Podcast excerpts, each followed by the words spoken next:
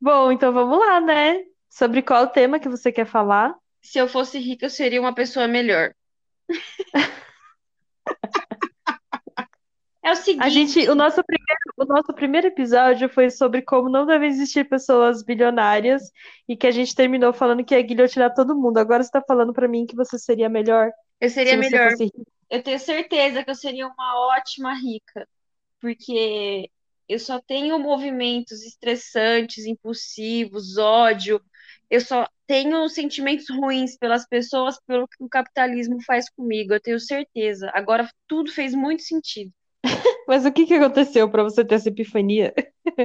Eu tô exausta, né? Eu tive há pouco tempo alguns alguns acessos assim a uns valores salariais, mesmo num contexto de pandemia, de pessoas com cargos parecidos com o meu e com idades parecidas com a minha também, que tem um salário muito mais alto do que o meu, por exemplo, que acontece no Uhum. mercado, mas que não é muito justo, né? E a gente vive num país extremamente desigual e com problemas muito graves em todos os nichos, né? Mas assim, eu me tornei uma boa pessoa no que eu faço, porém, eu preciso sobreviver, então eu não tenho muita alternativa de discutir é, opções, sonhos, grandes projetos, ter ápices criativos e poder divagar dois dias sobre desenvolver uma grande coisa incrível empreender um projeto social por três meses direto, fazer acontecer, montar um hospital veterinário. Eu não tenho tempo.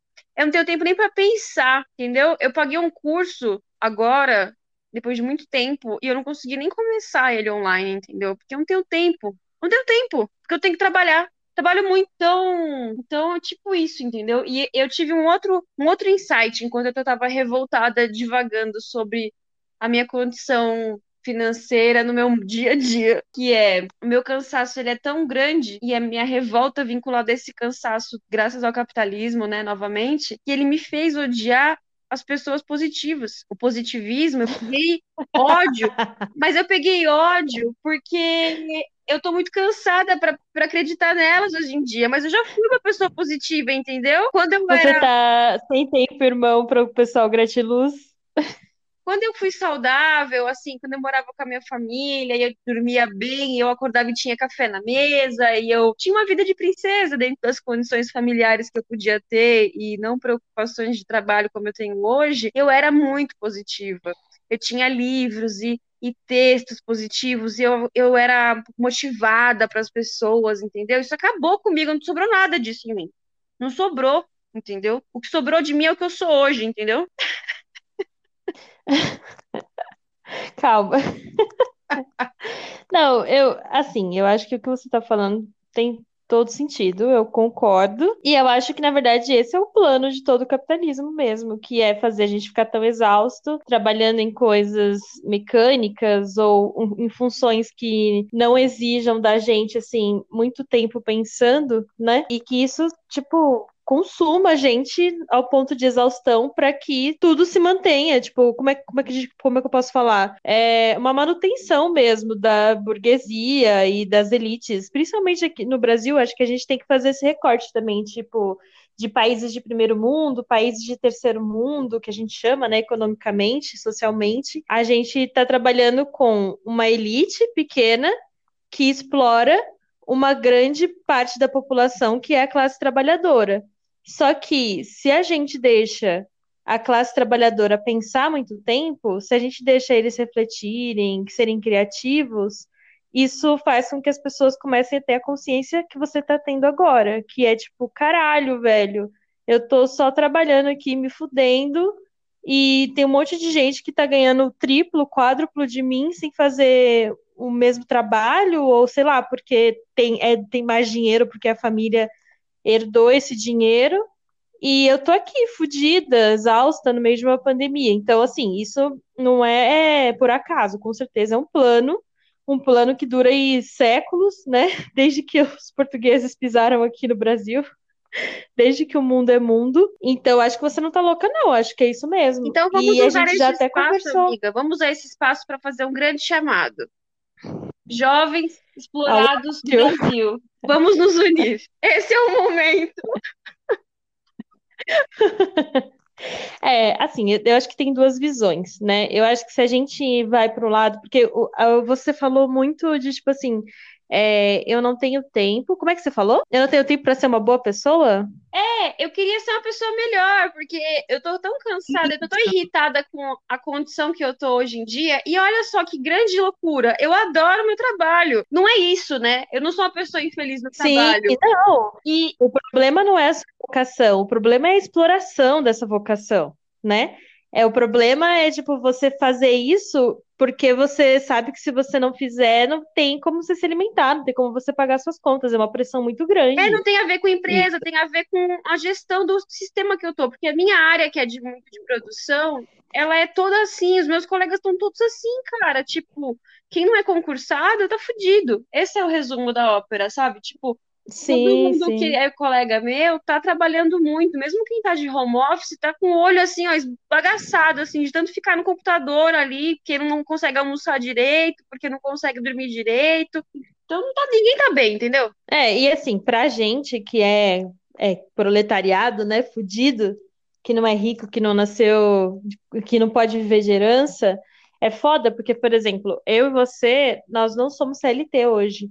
É. Porém, nós temos du duas formas de trabalho diferentes que nos deixam exaustas do mesmo jeito. Ou seja, não tem muita saída para dizer que, tipo, ah, o problema é porque eu trabalho em tal empresa. Não é, porque, por exemplo, eu já eu cansei de falar para você quanto que eu estava exausta de, tipo, ter três frilas diferentes e de, às vezes, ter que pegar algum frila a mais para completar o do mês, né? Completar o, que eu, o meu salário do mês. Só que assim, eu não odeio meus trabalhos, eu amo fazer o que eu, que eu faço. Não é, a questão não é que, tipo, ah, eu odeio fazer, eu tenho que fazer, obrigada. Eu ainda tenho esse privilégio de dizer que eu gosto de fazer o que, eu, o que me sustenta. Uhum. Mas é exaustivo saber que todo mês, se eu não fizer, e a todo momento, a qualquer momento, alguém pode virar e falar, tipo, olha, Ana, é, não quero mais o seu serviço e eu tô fodida. É, tipo, cancela o seu então, contrato e, tipo, é... cancela o seu contrato Isso, e eu não pago meu aluguel. Exatamente, tipo assim, a questão não é gostar ou não gostar, a questão é que, mesmo se eu não gostasse, eu precisava viver de alguma coisa, né? E muita gente não tem a opção de escolher, então eu ainda, ainda nos considero privilegiadíssimas, né?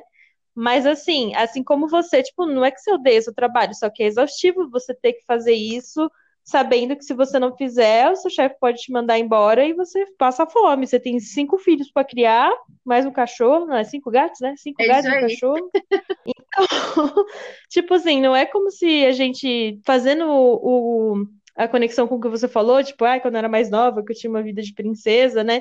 Tipo, quando a gente era mais nova, a gente não tinha essa responsabilidade, né? De, tipo, pagar as contas e tudo mais, porque era, era outra fase, né? O peso da responsabilidade de ter que se sustentar é muito, muito relevante na hora de você poder definir se você vai, vai se dedicar a, sei lá, caridade, se você vai se dedicar a ajudar os outros, ou se você vai se dedicar, sei lá, a colocar comida na mesa. E olha que, assim, estamos falando aqui de duas mulheres solteiras, então imagina quem tem família em casa ainda. Tudo bem, a gente é duas mulheres solteiras que moramos em bairros, tipo, bons, assim, dentro de um contexto de São. Paulo. Moramos num bairro razoável, pagamos as contas em dia Mas ali. isso não, isso devia ser o mínimo, sabe? Tipo assim, a gente, isso, isso não é, não deveria ser um privilégio poder morar no bairro legal que não alaga quando chove. E aqui alaga ainda, então. Mas assim, isso é o básico. Nem eu nem você moramos em uma cobertura. A gente não tem carro, a gente não tem luxo dentro de casa, assim é luxo porque a gente vive num país muito desigual. Mas, cara, sinceramente, a gente não vive no, no a gente não esbanja, a gente não é rico. Não. Entendeu? Então, é mais absurdo ainda pensar que para a gente manter um padrão confortável de vida, a gente tem que se fuder desse jeito. E aí você imagina as pessoas que, que moram em periferias e que ganham um salário mínimo, as condições que elas vivem. Se a gente está exausta, né? Imagina elas. Então, mas aí a gente tem que fazer o, o, cartel, entendeu? Tipo, tem que juntar um grupo e fazer o seguinte, ó. Uma ideia é o seguinte: toda pessoa rica tem que ter 10 amigos fudidos. para sustentar. Para fazer o rodízio para fazer o rodízio do sorteio dos 5 mil. Juntou 10 amigos, 10 amigos pobres e um rico. Aí ele fala assim: esse mês vai de 1 a 10. O número 1, número 1 é o Felipe, número 2 é a Bruna, né? Número 3 é a Ana. É. Aí ele vai falar quem que vai ganhar 5 mil esse mês, e aí vai girando, velho, porque não, não é certo. Se a gente não consegue distribuir as contas desse jeito, não tem condição. E aí a gente. Mas a, a questão é, olha, olha só como a gente não tem noção de quanto dinheiro realmente uma pessoa rica tem. Tipo, uma pessoa rica não precisaria fazer um rodízio se ela tivesse 10 amigos para dar 5 mil reais. O que que é 5 mil reais para ela? Sabe? Tipo, as pessoas ricas mesmo do Brasil. Mas é todo mês, Isso daí é amiga. di- dinheiro Eu quero que eles deem todo essas mês. pessoas gastam isso no. Então, essas pessoas gastam isso no jantar. Tô muito cansada. Quanto que custa uma bolsa? Uma bolsa Louis Vuitton custa, sei lá, 15 mil, 20 mil reais. Não tá certo. amiga. Entende? Tipo, é, é a distribuição de renda, né? A gente tá entrando aí na famosa distribuição de renda que não acontece de forma igualitária no Brasil e em muitos lugares do mundo, mas que assim, aqui é foda pra caralho, né? Aí vocês querem me É, enfiar, hoje eu aí vocês querem me enfiar que eu tenho que ler a porra do Milagre da Manhã pra ser mais feliz ao acordar às 5 da manhã? Vai tomar nos seus cu, entendeu? Vai tomar nos seus cu, porque eu já acordo cedo, porque eu preciso acordar cedo. Eu tenho reunião às vezes 7 horas, então eu tenho que cruzar a cidade e acordar uma hora mais cedo pra cuidar dos bichinhos aqui. Então, assim, toma nos seus cu, entendeu? O dia que eu posso dormir, eu vou dormir uma hora a mais, porque eu tô exausta. Sim, eu concordo com você. É difícil, mas é porque assim, também pensando é, novamente no, que- no, no tema que você colocou, né? Tipo, não, não tenho tempo para ser uma boa pessoa, precisava de dinheiro para ser uma pessoa melhor. Eu acho que, como a gente tem essa consciência de que daria para fazer muita coisa, é aquela coisa, né? A ignorância é uma bênção, né? Porque quando você não sabe das coisas, você não sabe o que pode acontecer, você não sabe tudo que é possível fazer com, sei lá, quando você não sabe quanto que seu chefe ganha, é, dói menos trabalhar, né? Agora, quando você percebe que ele ganha, tipo, 10 vezes mais do que você, 5 vezes mais do que você, que, ok, não, ele tá lá num cargo de confiança, né? Mas é, é aquilo que a gente estava conversando até outro dia, que, a gente estava comparando salários e tudo mais. E aí, e aí a gente falou, nossa, como é que alguém pode ganhar, sei lá, 50 mil reais por mês? E aí eu falei, então, mas é, no caso aqui, não é, não é o esforço físico que ela faz, mas é o tipo de trabalho que ela faz, que é sigiloso e que é importante que ela não, não possa ser corrompida por outra pessoa, então a empresa paga ela pra, pelo silêncio dela, pela confiança dela, entendeu? Mas a verdade é que quem ganha mais é quem foi melhor indicado. Na verdade, o trabalho braçal no Brasil, ele é extremamente mal remunerado, né? O trabalho prático. Muito. Porque ele é considerado um trabalho menor, né, de menos valor, assim, que você pode substituir facilmente por outra pessoa no Brasil devido a essa disparidade, né, de renda. Ah, então, falando disso, isso é muito legal, né? Tem um exemplo muito bom de disparidade de salário entre trabalhos é, acadêmicos e braçais com as equipes de pintura, né? Que eventualmente eu faço alguns trabalhos com equipes de pinturas menores e quando tem um grande volume, e para quem não sabe, pintar parede é uma arte, né? É muito difícil, ainda mais se você trabalha com Nossa, é difícil especiais demais. se você trabalha com tinta lavável, se você trabalha com solvente, se você trabalha com regularização de área, assim, é um trabalho muito específico. E se você não sabe fazer, nunca faça. E chame um bom pintor, né? Então, a gente descobriu uma época que os engenheiros novinhos, né, que estavam trabalhando com a gente, tipo, tinha pintor tirando o dobro do salário deles, né, na, em algumas obras. E eles ficavam desesperados, assim, de, de frustração. E é justo. Isso é muito justo, porque o, pintor, o engenheiro novinho lá, que, que estudou numa faculdade esquisita, e se formou, né, indo beber todo dia, saindo mais cedo do curso, às vezes não tem noção de como faz pintar a parede mesmo, né? Ele cursou ali, mas ele não sabe botar a mão ali e coordenar o serviço, né? Mas isso é muito difícil Sim. de acontecer. No geral, a média é sempre o contrário, né? O engenheiro novinho, recém-formado, consegue um cargo de trainee lá numa empresa, e o cara que tem 10 anos de operação tá lá ganhando mal pra caralho, entendeu? Sim. Mas acho que também tem muito a ver, olha, não, não só isso, mas eu acho que tem muito a ver também com experiência de mercado. Acho que tem a ver com confiança e acho que tem muito a ver também com o nicho, né, que você trabalha. Eu acho que tem alguns nichos que são mais simples de você conseguir, tipo, um aumento, principalmente cargos mais administrativos, assim, acho que, que tem, tem, tem mais regra dentro de uma empresa, né? Tipo, ah, é sênior, pleno, é, júnior, trainee, você sabe que você vai subindo conforme você vai se desenvolvendo naquela empresa. Mas, por exemplo, um exemplo que aconteceu comigo. É, umas duas semanas atrás eu estava num freela e eu faço a gestão do projeto desse freela, né? Eu nem sei se eu te contei isso, mas enfim. E aí eu estava conversando com um dos funcionários e tal, e, e ela estava e ela tava conversando comigo sobre, sobre orçamento. Ela falou: ah, deixa eu, deixa eu entender melhor como é que, o que, qual que é o seu papel dentro desse projeto. E aí eu contei, expliquei para ela, falei: ah, eu sou a gestora do projeto e tudo mais. Aí ela, ai, que legal, que massa, nossa, incrível, blá. bateu um papo. Aí no final ela falou assim: é, e com quem que eu falo para falar sobre gerenciamento de times, de para eu falar sobre gestão de pessoas? Aí eu virei para ela super inocente e falei assim: ah, pode falar comigo também.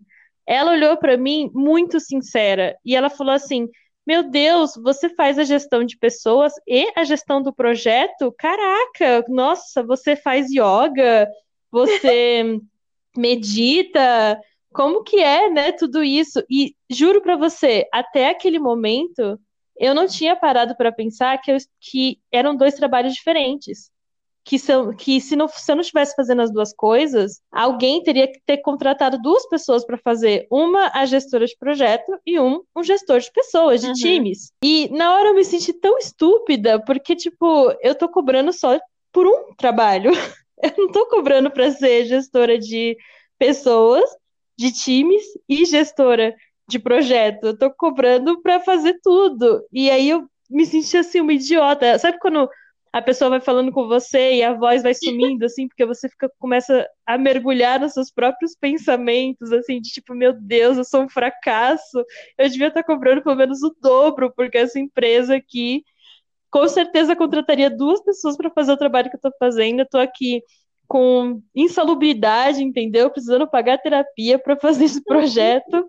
E, e, e, nossa, mas foi muito louco, assim, porque me caiu uma ficha mesmo. Nem na hora quando. Uma ficha de experiência de mercado. Nem na hora que você tem que precificar o seu trabalho, você tá precificando certo, né, amiga? Tá foda, né? Sim, e, sim, e assim, eu nunca aprendi isso. Eu nunca aprendi isso em faculdade, e olha que até hoje eu pago a minha porra da faculdade o FIES. Eu nunca aprendi isso na escola e eu fiz técnico, entendeu? Tipo, eu fiz técnico que eu tinha aula de economia, eu tinha aula de, sei lá, eu fiz, eu estudei na minha vida toda em, em colégio particular eu fiz uma faculdade de elite, entendeu? Em São Paulo, tipo, uma burguesa safada, e ninguém nunca me ensinou a precificar a porra do meu trabalho. Então, assim, imagina quem não teve essas oportunidades. Tá ganhando quanto?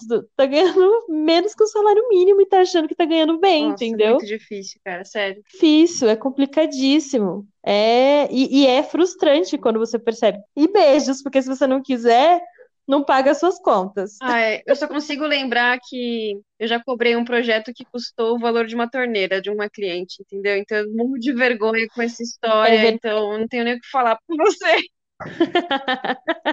Vivendo e aprendendo, um, não é mesmo? um cliente que eu ajudei a fazer escolhas de materiais e eu descobri que eu cobrei de projetos para ele. Entenda um projeto, projetos 3D, acompanhamento, compra, orçamento, né? Indicação de mão de obra, que geralmente é assim quando eu faço algum trabalho particular. Quando eu tinha tempo, porque eu não tenho mais, então eu não posso nem fazer isso, né? Uhum. Eu, ele, o que eu cobrei, basicamente, ele pagou uma torneira, porque é exatamente o exemplo que eu precisava, porque é isso que custa o trabalho da gente, pro rico. Pois é. E aí, mas quando você falou do tema, eu fiquei pensando numa outra vertente. Na verdade, eu fiquei pensando numa coisa que a gente já conversou também, que é tipo assim, ah, eu queria eu queria muito me dedicar a outras coisas que eu sei que o mundo precisa, mas que eu não posso me dedicar porque eu preciso trabalhar e ganhar dinheiro. Então, tipo, sei lá, eu queria fazer essas missões que, que tem, sei lá, no sertão do, do Brasil, no interior de Cabo Bró, missões bem Rafa Kalimann, assim, sabe? É, era o meu sonho fazer esse tipo de coisa. Olhando para o teto, né? Pensando em tudo, né? Fazendo o um mapa da minha vida aqui. É, mas, mas também é legal pensar por um lado, que, que é o que você falou assim, já ah, eu tô exausta e não consigo fazer nada porque eu estou exausta.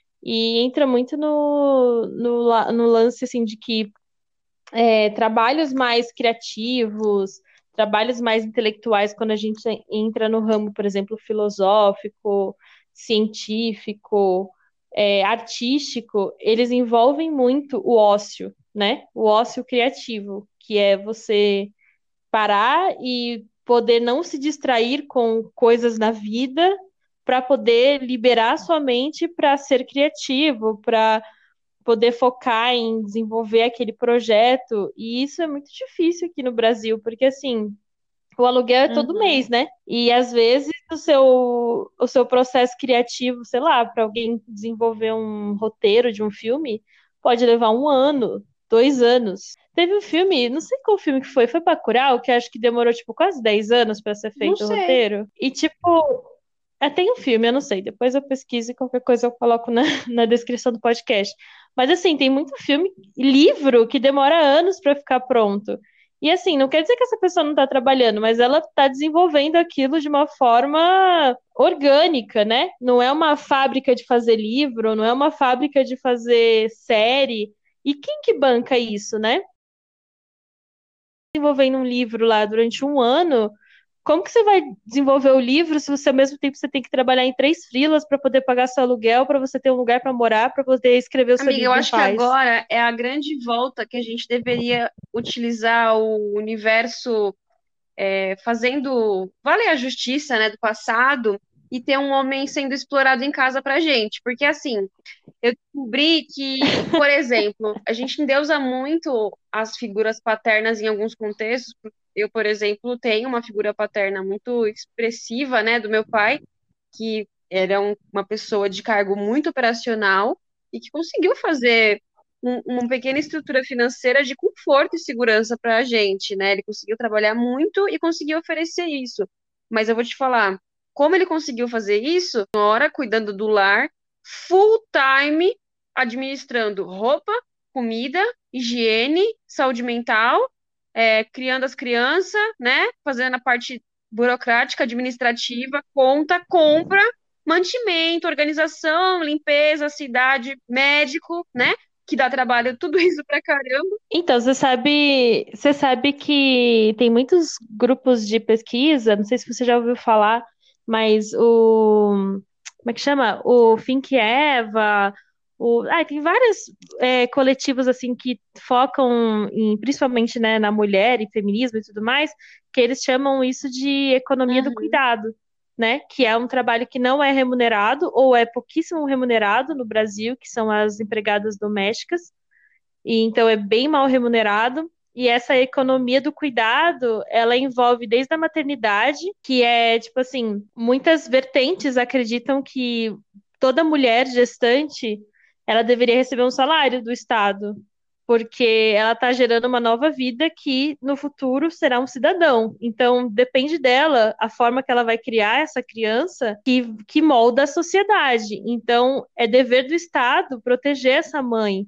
porque ela, ela é, é quem vai guiar esse novo, esse novo cidadão que no futuro vai ser uma força de trabalho, que no futuro vai ser, sei lá, uma pessoa que pode se desenvolver para ser um político, pode ser um pensador, mas então a economia do cuidado fala muito sobre isso, sobre essa invisibilização de mães, de esposas, de empregadas domésticas que são não remuneradas ou pouquíssimo remuneradas e que sem elas, basicamente, nada uhum. funciona, né? Porque se não existir a mãe, que é o que você está falando, que lava, passa, cozinha, marca o médico, e cuida das crianças, não tem como a sociedade se desenvolver, porque vira um caos. Quem que vai cuidar de tudo isso? né? E aí a gente, mulher, tentando fazer, lavar roupa. Amiga, tem dia que, bom, tem dia que o brasileiro que, que escuta isso daqui, né, no caso, nossos amigos, sabe que ou você lava roupa ou você faz a comida, porque aí você escolhe, né? Tem dia que não dá tempo, cara. Tipo, não tem condição, entendeu? Mas aí não tem comida feita. Você só tem força pra fazer uma das coisas. Feita, entendeu? Não tem comida feita. Exatamente. Hoje eu tô como? Hoje eu comi um palitinho é. daqueles stinks. Stinks que chama? Como se chama? Aqueles palitinhos da. Parece que é uma chips. Sim, sim. É, é... Ah, eu não lembro agora. É um palitinho de sal, é. né? Aquilo ali foi o meu lanche da tarde, voltando sim. de viagem. E é isso, né? Porque eu não fiz comida, eu tô cansado, eu acabei de mandar uns e-mails, são dez e meia da noite e eu tomei um banho, consegui tomar um banho. Uh! Sucesso, gratiluz. Então eu tomei um banho, mas eu não vou jantar, porque eu não tenho o que comer. Na verdade, talvez eu pegue algumas azeitonas. e você quer dizer que eu tenho que. Por isso né, que eu. Ter aqui eu... o posto da gratidão, empreendedorismo, motivação, sorriso de ponta a ponta todo dia? Não, senhor. Vocês têm que dar os dias de folga da revolta, porque ninguém aguenta, não. Sério. É, assim, eu, sinceramente, eu já tô morta por dentro, então não espere de mim absolutamente nada, nenhum tipo de otimismo.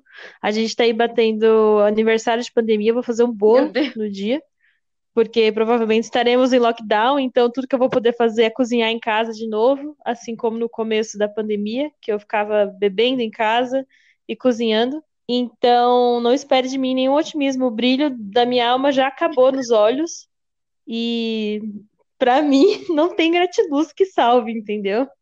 Esse ano não tem gratiluz que salve, a menos que venha a vacina agora, se uma chuva de vacina, talvez eu possa pensar em ser gratiluz. Mas enquanto isso, eu me eu vou me vou clamar pelo meu direito de estar morta por dentro e, e fingir que não Quem tiver positivo aqui, por favor, pare agora. Você está cancelado. Hoje está liberado sua revolta aqui. Cancelado. Mas assim, voltamos à, à discussão do gente. O ódio, a revolta, ele é importante. Vamos respeitar, entendeu? Vamos viver a revolta, porque não tem que ficar só no positivo, não. É, se você não está entendendo, volte para o episódio Positividade Tóxica. Mas você falou uma outra coisa, última, interessante, que é o lance de tipo, ah, é fi ser financiado, né? Por alguém. Ah, um amigo rico que tem 10, 10 amigos, sei lá, pobres para sustentar.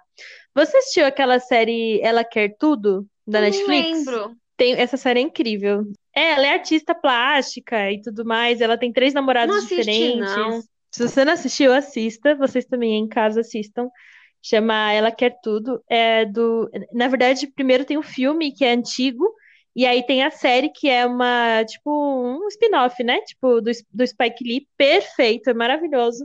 E aí a principal é a Nola, acho que é, é Nola Darling.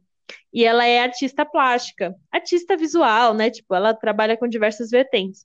E ela mostra lá, né, que é nos Estados Unidos e tudo mais, e ela, ela fala muito sobre isso, sobre tipo, ah, como é que eu vou ser uma artista se eu preciso pagar minhas contas? E ela tem, ela tem três namorados diferentes, e um desses namorados é tipo um sugar daddy, entendeu? Ele que paga as contas dela.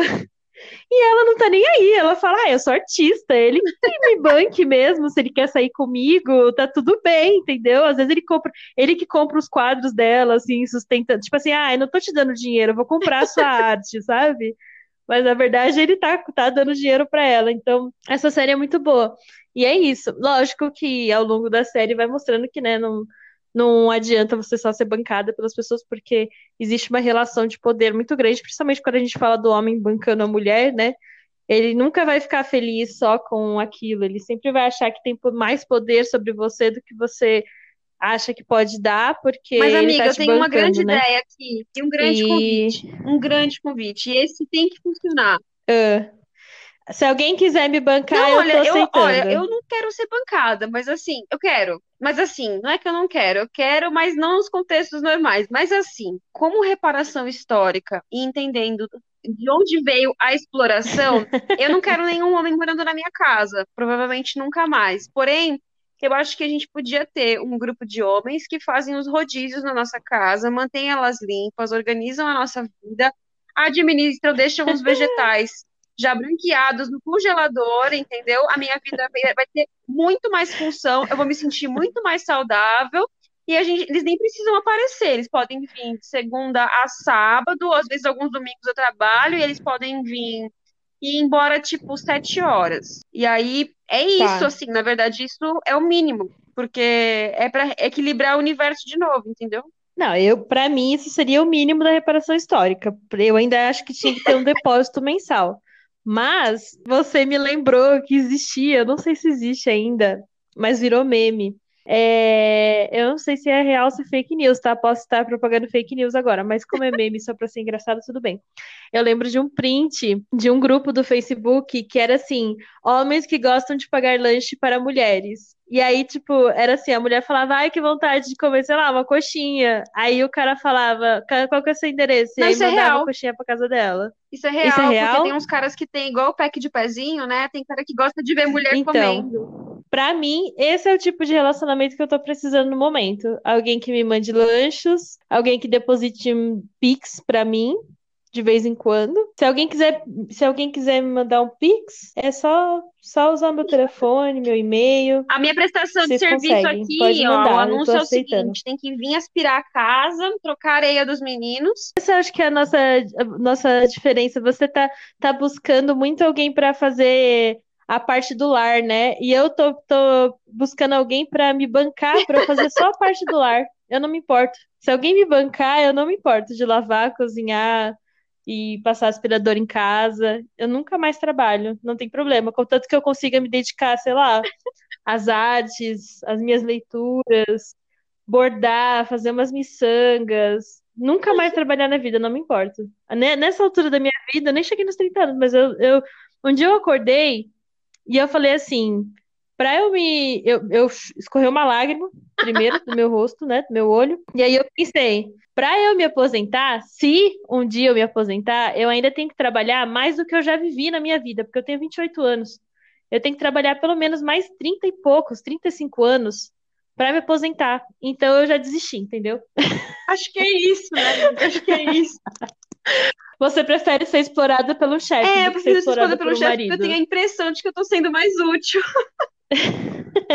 Talvez o capitalismo me irrite mais que o patriarcado, e você talvez o patriarcado Pode ser, porque também, ao mesmo tempo que eu poderia estar lá, né, botando fogo na rua, nas obras, resolvendo as coisas, seria tão prazeroso ver um cara limpando o chão da minha casa, na boa, assim. Eu amo. Aí eu preciso fazer um disclaimer que tudo isso é uma grande piração, um grande delírio coletivo, né? Porque depois vai surgir alguém falando, ai, porque a Ana falou que quer ficar em casa, que feminista Me é deixa, essa, me né? deixa fazer o que eu quiser. Estagiária que, que quer viver nos anos 50, igual as mulheres dos anos 50. Mas acho que temos, né? Estamos fazendo, estamos fazendo um primeiro teste Voltamos. é, remoto, porque minha amiga Ana, por acaso, caso as pessoas não saibam, ela se mudou, né? Pra um Bairro bairro burguês safado, exatamente. Então agora a gente não é mais tão vizinhas e, e as dificuldades de mobilidade continuam, né, pegando nós, mas vamos tentando, né? Quando a gente conseguir se encontrar com cuidados, a gente faz, quando não, faremos a distância. Temos. Então é isso, temos. Então, obrigada, gente. Voltamos, deixa os feedbacks. A gente vai voltar com o Instagram. Conversa com a gente lá também. Siga nas redes sociais, caindoaficha.pod. É E isso, galera. boa Valeu. semana.